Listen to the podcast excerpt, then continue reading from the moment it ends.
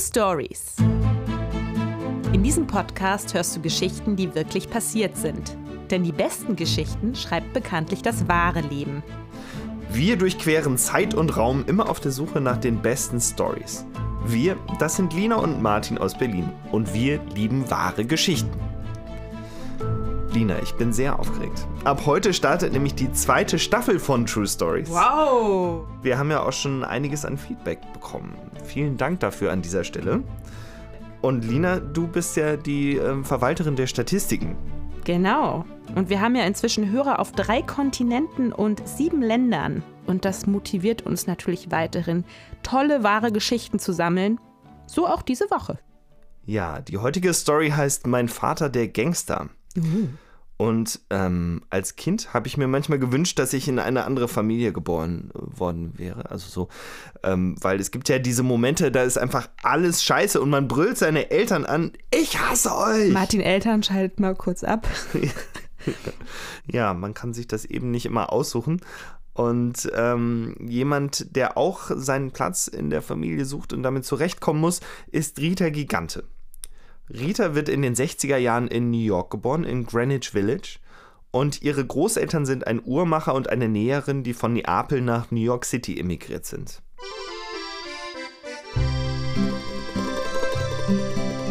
Ihre Großmutter Nonna kocht Rita Spaghetti mit Fleischklößen und andere Köstlichkeiten.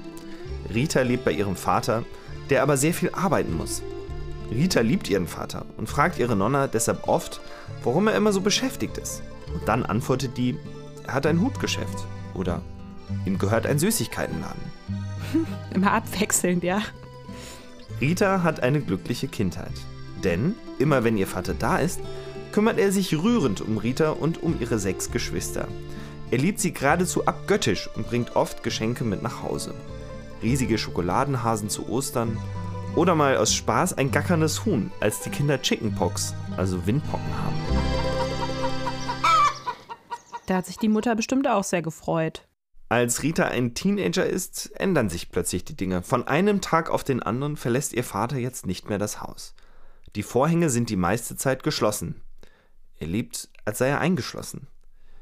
Rita ist verwirrt und sie fragt ihre ältere Schwester, was das alles bedeutet.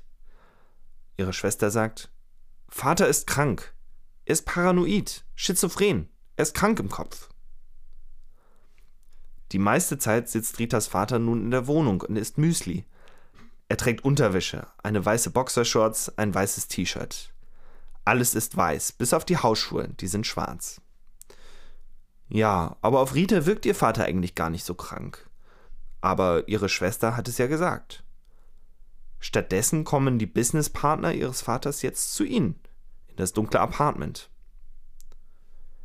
Rita kommt es seltsam vor, dass ihr Vater das Telefon praktisch abgeschafft hat. Der Hörer muss jetzt immer neben dem Telefon liegen. In 40 Jahren soll Rita ihren Vater kein einziges Mal telefonieren sehen. Noch etwas ist seltsam. Immer wenn die Kollegen ihren Vater besuchen und um den großen Esstisch der Oma sitzen, schalten sie das Radio ein und den Fernseher. Von überall plärt Lärm. Doch die Männer reden gar nicht wirklich. Sie flüstern eher und dann schreiben sie Notizen für ihren Vater. Und der antwortet ihnen dann ebenfalls mit Notizen. Für die kleine Rita sind auch andere Dinge komisch. Wenn die Familie essen geht, muss sie nie in der Schlange vor dem Restaurant stehen, so wie die anderen Familien. Die Gigantes werden zum Hintereingang hereingeführt. Außerdem gibt es Freunde, die Rita nicht mit nach Hause bringen darf. Je älter Rita wird, desto mehr denkt sie darüber nach, dass irgendetwas mit ihrer Familie nicht stimmt. Als sie 16 Jahre alt ist, beginnt plötzlich eine Mitschülerin Rita zu hänseln. Du bist eine Mafia-Prinzessin, ruft sie Rita nach. Immer wieder. Mhm. Rita lässt das einige Wochen geschehen. Doch dann hat sie genug. Sie ruft: Who the fuck you think you are? Sie nimmt die Mitschülerin am Hals und haut ihren Kopf auf das Waschbecken in der Schultoilette. Puh. Jetzt blutet die Mitschülerin aus der Nase und an der Lippe. Doch Rita schlägt sie noch einmal und ruft: Du redest nie wieder über mich oder über meine Familie. Rita, die eigentlich gar nicht besonders gewalttätig ist, ist geschockt über ihre eigene Reaktion. Heulend fährt sie mit ihrem Fahrrad davon. Auf dem Weg denkt sie nach. Die Geheimnisse, die Lügen, das Getuschel. Was bedeutet das alles? Könnte die Mitschülerin vielleicht sogar recht haben? Aber das ist ja völlig ausgeschlossen. Sie fährt zu einer Freundin der Familie und bittet um Hilfe. Rita ist völlig hysterisch. An den Händen hat sie noch das Blut der Mitschülerin. Du weißt schon, wer dein Vater ist? fragt die Frau. Nein, schreit Rita. Aber ich will, dass du mir sofort alles erzählst. Die Frau holt aus. Dein Vater ist das Oberhaupt der Genovese-Familie, eine Mafia-Familie. Rita beginnt schwer zu atmen. Aber das ist noch nicht alles, sagt die Frau. Er ist auch der Chef des Fünf-Familienzusammenschlusses, der Lucchese, der Genovese, der Bonanno, der Colombo und der Gambino. Puh, also das, das muss ja echt ein Schock sein für Rita. Die Frau erklärt Rita, dass niemand in ganz New York einen Move machen kann, ohne sich vorher die Erlaubnis von ihrem Vater einzuholen. Also wenn zum Beispiel jemand umgebracht werden soll. Das geht nicht einfach so. Das muss erst von Ritas Vater genehmigt werden. Für Rita fügt sich jetzt natürlich das ganze Bild zusammen. Die Puzzlestücke fallen an ihren richtigen Platz. Das muss ja auch total strange für sie sein. Ja, das kann man so sagen, denn außerdem verrät die Frau Rita auch noch, warum er diese Nummer fährt, dass er immer in Unterwäsche abhängt und im Bademantel ums Haus läuft und dabei irgendwelche komischen Sachen in seinen Bart murmelt. Aha, und warum? Ja, ihre Schwester ähm, hatte Rita ja gesagt, dass ihr Vater paranoide Schizophrenie hätte. Aber es stellt sich raus, das Ganze ist nämlich ein Trick, damit die Polizei denkt, dass er geisteskrank ist und unmöglich der große Mafia-Boss der Stadt sein kann. Ja, Rita hält es nicht mehr aus. Sie schwingt sich auf ihr Fahrrad und radelt nach Hause. Zu Hause angekommen, lässt sie ihre Mutter abblitzen und geht eilig auf ihr Zimmer. Dort schläft sie eine gefühlte Ewigkeit vor lauter Anstrengung. Ihre Mutter weiß genau, was los ist, und einige Zeit später fängt sie Rita ab. Rita, Du kannst niemandem etwas erzählen. Wenn dich jemand fragt, dein Vater ist sehr krank. Viel mehr sagt sie nicht. Denn sie weiß ja auch nicht viel mehr. Ja, aber ich verstehe das jetzt noch nicht genau. Wer ist denn jetzt ihr Vater, abgesehen davon, dass er der krasseste Mafia-Boss von New York ist? Ritas Vater ist Vincent Gigante. Als junger Erwachsener hat er eine gute Karriere als Boxer hingelegt und einer der Manager ist ein hohes Mitglied der Genovese-Familie. Und Vincent steigt in die Mafia dadurch ein. Er wird als Auftragsmörder eingesetzt und macht sich durch seine Skrupellosigkeit einen Namen. Schnell steigt er in der Hierarchie auf und nach ein paar kleinen Strafen, die er absitzt, vielen Erpressungen und einigen Morden, schafft er es irgendwann an die Spitze. Doch die Justiz kann er sich all die Jahre nur vom Leib halten, indem er sich von einem befreundeten Psychologen die Unzurechnungsfähigkeit bescheinigen lässt. Und um die Schizophrenie und Demenz zur Schau zu stellen, läuft er fast 30 Jahre lang in Pantoffeln und Bademanteln durch die Nachbarschaft. Und futtert zu Hause Müsli. Ja, und in den Mafiakreisen nennt man ihn respektvoll The Chin, wahrscheinlich wegen seinem großen Kinn.